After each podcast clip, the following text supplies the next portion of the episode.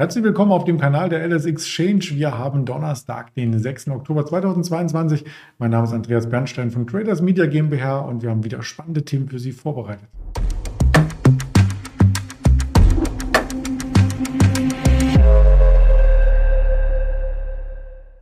Wir kennen es schon vom Donnerstag, da ist Ingmar Königshofen zu Gast. Doch bevor ich ihn zuschalte, noch der Risikohinweis des Alters, was wir jetzt in den kommenden 10, äh, 12 Minuten sagen. Nur unsere persönliche Einschätzung ist die objektive Darstellung von News, von Charts und keine Handelsempfehlung oder Anlageberatung darstellt. Dann nehmen wir gleich mal den Ingmar dazu. Hallo Ingmar.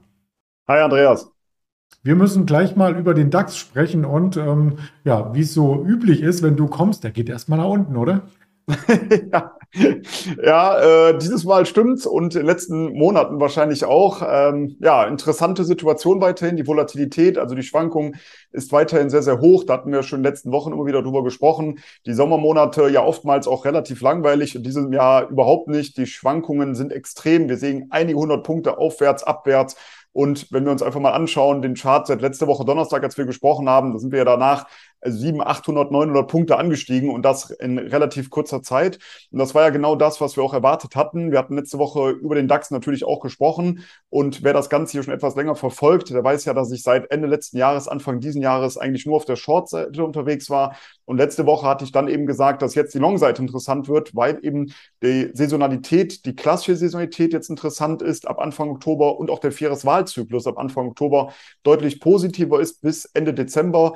Und wir hatten zu, ähm, zudem noch auf das Sentiment geschaut, also auf die Marktstimmung. Und die war wieder extrem negativ. Und da hatte ich ja gesagt, es kann rund um die 12.000 Punkte Marke mal zu einer Bodenbildung kommen und der Markt kann dann auch mal schnell wieder etwas ansteigen, zumindest einige hundert Punkte, dass es dann im Endeffekt dann doch 800 Punkte sind in dieser kurzen Zeit. Das habe ich ehrlich gesagt nicht erwartet. Aber wir hatten letzte Woche gesagt, ja, 12.300, 12.400 sind relativ schnell erreichbar. Dann ist es nochmal deutlich darüber hinausgeschossen.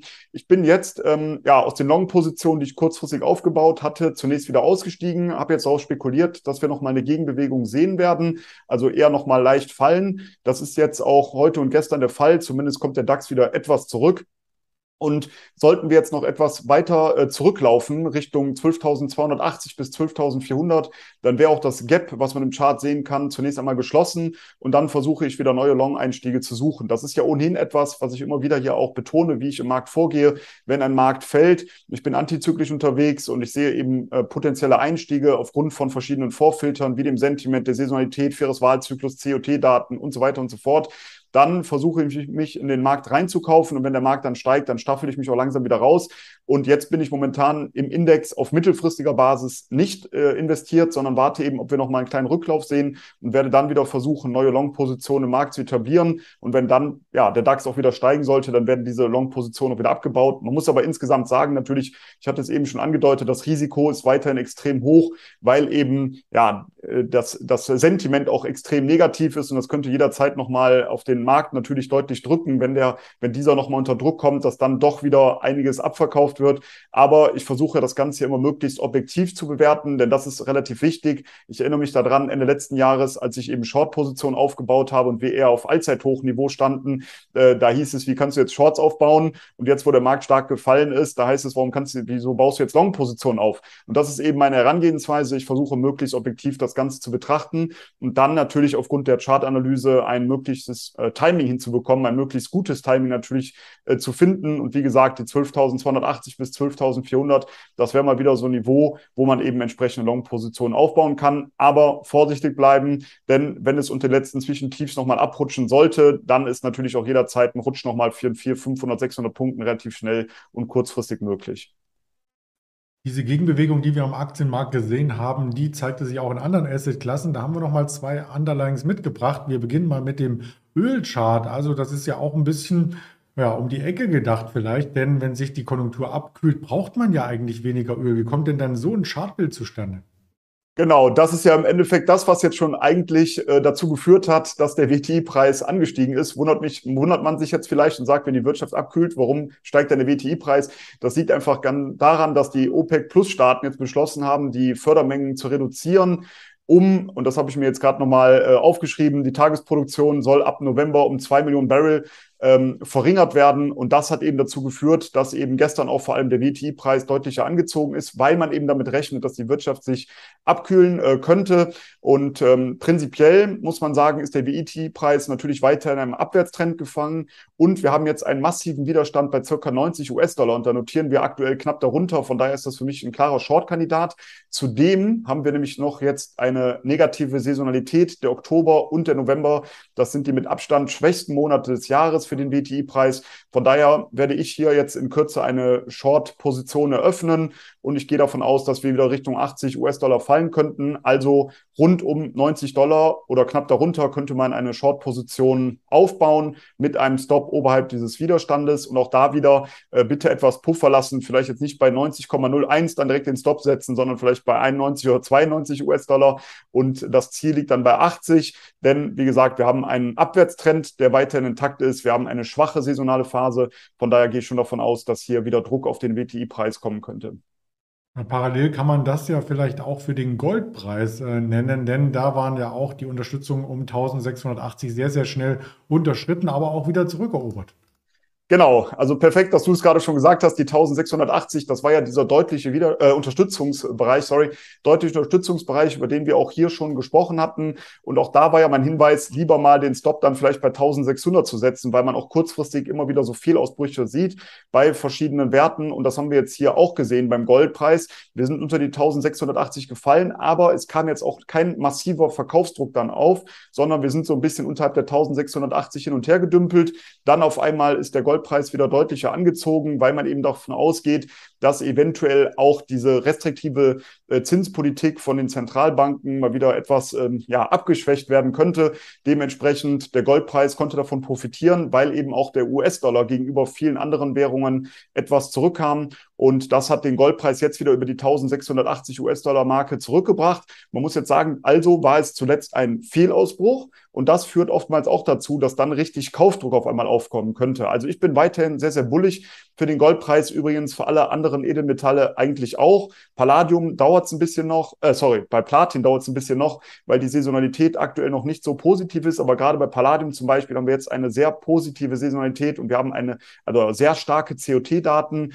Wir haben bei bei Silber eine ähnliche Situation und auch bei Gold. Da haben wir eben eine positive Saisonalität. Auch von den COT-Daten und vom Sentiment sieht es interessant aus, weil natürlich mit dem Bruch der 1680 US-Dollar-Marke die Marktstimmung massiv abgesackt ist. Viele gingen dann davon aus, dass es jetzt deutlich bergab gehen könnte. Jetzt sehen wir eben den Schwung nach oben. Also als Kontraindikator das Sentiment eben auch bullig. Dementsprechend gehe ich auch davon aus, dass der Goldpreis weiter anziehen könnte mit den Zielen bei 1750, 1800, 1870 und später 2000 US-Dollar. Ganz wichtig ist eben, dass das letzte Zwischentief nicht unterschritten wird. Ich würde mal sagen, wenn man sich long positionieren möchte, sollte man den Stop knapp unterhalb von 1600 US-Dollar äh, platzieren. Ja, sehr schön. Wir haben das auch gerade im Chartbild äh, begleitet mit dem Profi-Chart-Tool und das darf ich auch gerne nochmal erwähnen. Das ist nämlich Stocks Tree. Also früher hieß es noch äh, Guidance und das gehörte zu Börse Go, aber wir wollen es nicht verkomplizieren. Also auf alle Fälle gibt es dort ein Desktop, was man auch äh, findet, wenn man oben LS Exchange eingibt. Äh, über 400 Follower haben es schon gefunden, vielleicht noch der eine oder andere. Da findet man auch die Tagesanalysen und kann dann in den Charts und in den Produkten entsprechend suchen und sicherlich sicherlich auch fündig werden. Fündig wurden auch diejenigen, die gesagt haben, ja, wir wollen unsere Firmen erweitern und andere Firmen zukaufen, die vielleicht ein bisschen zu billig sind. Und da hat es jetzt zugeschlagen. Ähm, ein Möbelgigant kauft den anderen. Ja, da kann man sehen, wie schnell es gehen kann. Zuletzt wurden ja noch ja die ganzen Aktien von eben Möbelbetreibern und Möbelverkäufern, sagen wir es mal so, Online-Händlern wurden ja massiv abgestraft und unter anderem auch die Home24. Aber dann kam gestern Abend eben nachbörslich die Nachricht, dass der österreichische Möbelriese XXX Lutz, so heißt er, dreimal X, glaube ich, Lutz, dass er ähm, Home24 aufkaufen möchte und hat ein Angebot rausgegeben zu 7,50 Euro die Aktie. Die Aktie daraufhin über 100 Prozent angestiegen. Also diejenigen, die es vielleicht noch nicht mitbekommen haben und die Aktie einfach mal im Depot hatten, schaut mal rein. Äh, es gab eine massive Bewegung und es könnte sich jetzt natürlich eventuell anbieten, die Aktie auch mal zu verkaufen. Charttechnisch kann man jetzt natürlich hier wenig dazu sagen. Die Aktie wird jetzt um diese 7,50 Euro hin und her pendeln und da muss man einfach mal abwarten, ob dann entsprechend das Angebot Angebot angenommen wird oder ob nochmal nachjustiert wird. Aber ich wollte auf jeden Fall hier nochmal darauf hinweisen, dass dieses Angebot jetzt eben kam, weil gerade bei Aktien, die massiv abgestraft wurden, da äh, sieht man ja häufig, dass die so ein bisschen vernachlässigt werden. Man guckt nicht mehr so richtig vielleicht hin, weil man auch gar nicht sehen will, was mit diesen Aktien passiert ist. Und schwupps, auf einmal geht es dann doch deutlich bergauf. Und das hat natürlich auch viele andere Aktien in diesem Bereich in den, ja, in den letzten Stunden jetzt äh, deutlich Auftrieb gegeben. Also man könnte natürlich da schauen, wenn man davon ausgeht, dass vielleicht diese Konsolidierung fortschreiten könnte in diesem Bereich, dass dort mehr Übernahmen stattfinden könnten, könnte man sich vielleicht bei der einen oder anderen Aktie mal umschauen und dort eben nach entsprechenden Long-Einstiegen suchen. Ja, also Übernahmen sind natürlich auch in der Konsolidierungsphase, wo sich die Märkte zweifelsohne befinden, eine ganz gute Spekulation. Also guter Hinweis von dir, dass man sich das anschaut. Wir schauen uns auch nochmal die Wirtschaftsdaten an, die heute schon kamen und die noch kommen. Wir hatten die Werkaufträge aus Deutschland, die waren schlechter. Äh, die Einzelhandelsumsätze, ja, ähm, die differieren so ein bisschen auf EU-Ebene. Am Nachmittag gibt es dann noch Daten zum US-Arbeitsmarkt, die wöchentlichen Erstanträge auf Arbeitslosenunterstützung und dann morgen den großen Arbeitsmarktbericht. Da freuen wir uns schon drauf und das dürfte eigentlich auch der Termin der Woche sein. Auf den Social-Media-Kanälen der LS Exchange berichten wir genau über sowas. Also gerne mal reinschauen, abonnieren und auch bei Stock 3 mal vorbeischauen. Ja, wir haben vorbeigeschaut beieinander virtuell, lieber Ingmar, auf Messen oder so haben wir uns nicht getroffen. Du warst, glaube ich, gar nicht auf der WOT, ich auch nicht. Ähm, insofern lass uns nächstes Jahr vielleicht mal live wiedersehen. Ja, dieses Jahr hat es leider nicht geklappt, ähm, aber nächstes Jahr äh, wird sicherlich wieder soweit sein und es findet ja noch der ein oder andere Börsentag statt, auch in Kürze. Dann äh, werden wir uns bestimmt irgendwo wiedersehen. Freue ich mich drauf. Und ich sage einen schönen Tag noch, weiterhin viel Erfolg mit den Trades und freue mich auf nächste Woche. Bis dahin, alles Gute. Danke, bis dann. Ciao. Ciao.